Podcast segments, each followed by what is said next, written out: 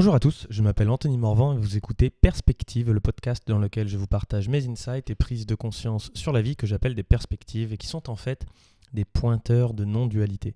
Je parle de philosophie, de spiritualité, d'entrepreneuriat, de management, de psychologie, de développement personnel. Mais surtout, je parle de moi et de mes insights et de ce qui m'arrive dans ma life. Et avec un peu de chance, en parlant de moi, je parle aussi de toi. Euh, Aujourd'hui, j'écoutais un livre audio sur comment faire grandir son podcast, comment euh, le populariser. Et ça disait de justement euh, faire des interviews, comment trouver des, personnes, comment apporter de la valeur à des podcasteurs pour euh, réussir à, se faire connaître et à obtenir des interviews avec eux.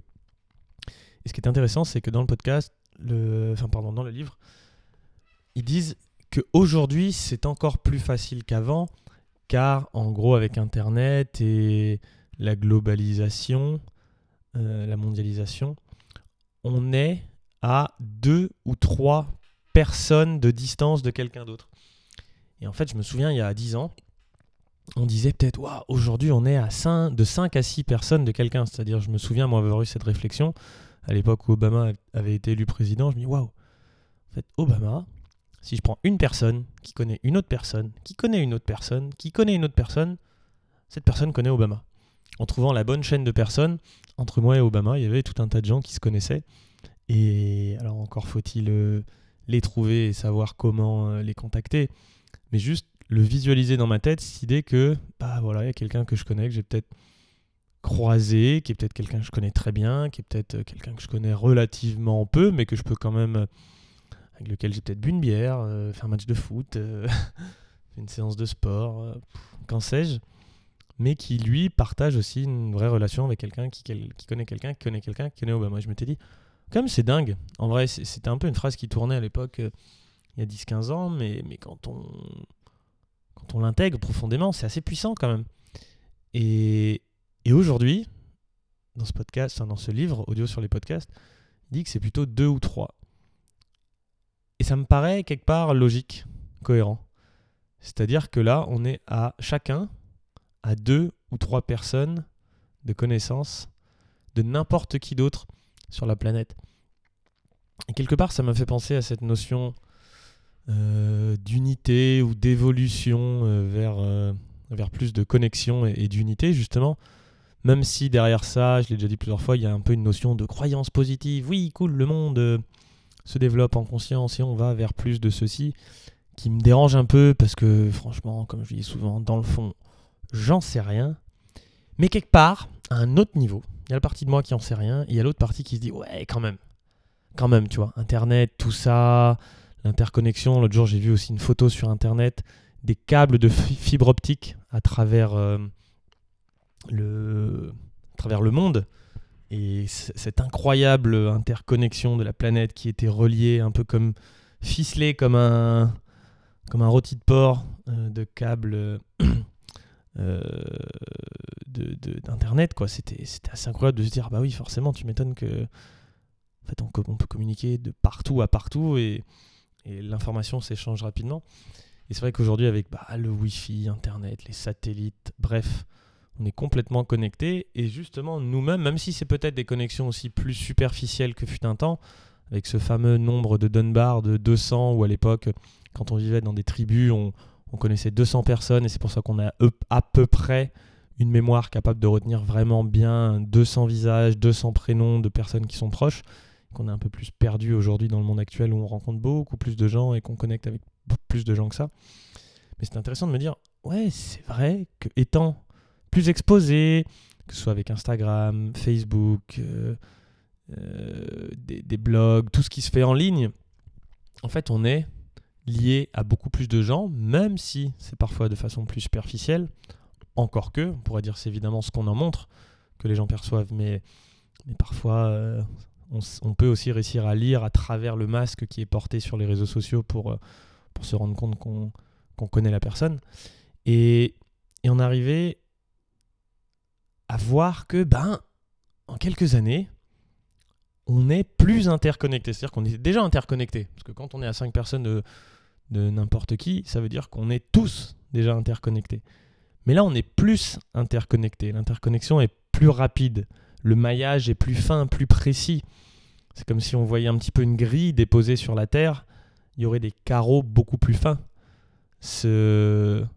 Le mandala, entre guillemets, est plus fin. Et, euh, ou le, filet d'Indra, duquel j'ai déjà parlé dans un, dans un de mes autres podcasts. Comme si ce filet d'Indra, là, vraiment, on se rapprochait encore plus de cette idée où chaque goutte reflète euh, l'intégralité de toutes les autres gouttes ou de tous les autres nœuds composant le filet. Là, aujourd'hui, on n'en est pas là encore en tant qu'être humain dans cette notion de contact avec euh, d'autres personnes. Mais je trouvais ça fascinant de me dire waouh, l'interconnexion augmente. Et en augmentant, ça s'explique aussi grâce aux distances qui, bah, qui s'annulent quelque part avec déjà l'invention du, téléphone, puis ensuite euh, ben, de l'Internet, de, la visioconférence. Aujourd'hui, on peut avoir quelqu'un en face de soi, euh, même si c'est un écran, mais à l'autre bout de la planète. Et, la distance s'annule et le temps, tous les temps deviennent de plus en plus courts aussi de transit de l'information.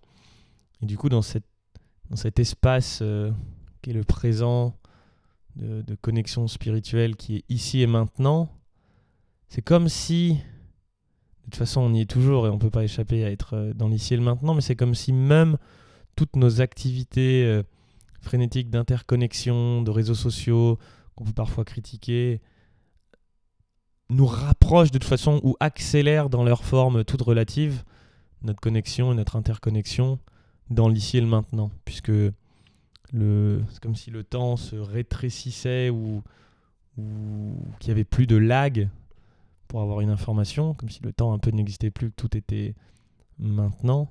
Et puis le ici aussi, on peut avoir euh, quelqu'un à l'autre bout de la planète, ici, maintenant, devant soi.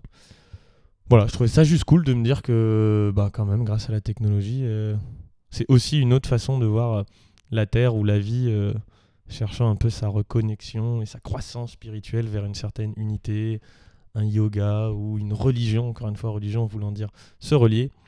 Bah, je me dis que ça se fait aussi dans la matière. On est dans quelque chose de très pratico-pratique, euh, scientifico-scientifique. Il n'y a même pas besoin d'être perché pour essayer de l'imaginer ou de le ressentir. Juste, voilà, avant, on était à 5 personnes de tout le monde sur cette planète. Aujourd'hui, on est potentiellement, si cette information est vraie, euh, à 2-3 personnes de contact de n'importe qui de la planète. Donc, l'interconnexion s'accélère vers une certaine unité. Merci d'avoir écouté ce podcast en entier. Si le sujet vous a plu, je vous invite à partager cet épisode et à m'encourager en me laissant 5 étoiles. Je sais que c'est le truc relou qu'on n'a jamais envie de faire. J'ai même des potes, Julien Musy récemment, qui me disait Anto, faut réussir à obtenir des, des, étoiles, des, des témoignages. Mais même moi, si j'ai kiffé ton podcast, franchement, j'ai eu la flemme d'aller le faire. Donc, faut trouver des techniques pour, euh, pour dire aux gens que c'est important. Voilà. J'ai pas trouvé de super technique. Euh, je sais pas spécialement comment faire. Mais là, j'insiste en disant, vous vous rendez pas compte à quel point ce petit geste qui, je sais, peut être chiant, qui dure 3 minutes, euh, peut vraiment, vraiment être un des facteurs déterminants euh, dans la croissance et, l'aide à un podcast. Bref, j'arrête là. Euh, je vous fais des bisous.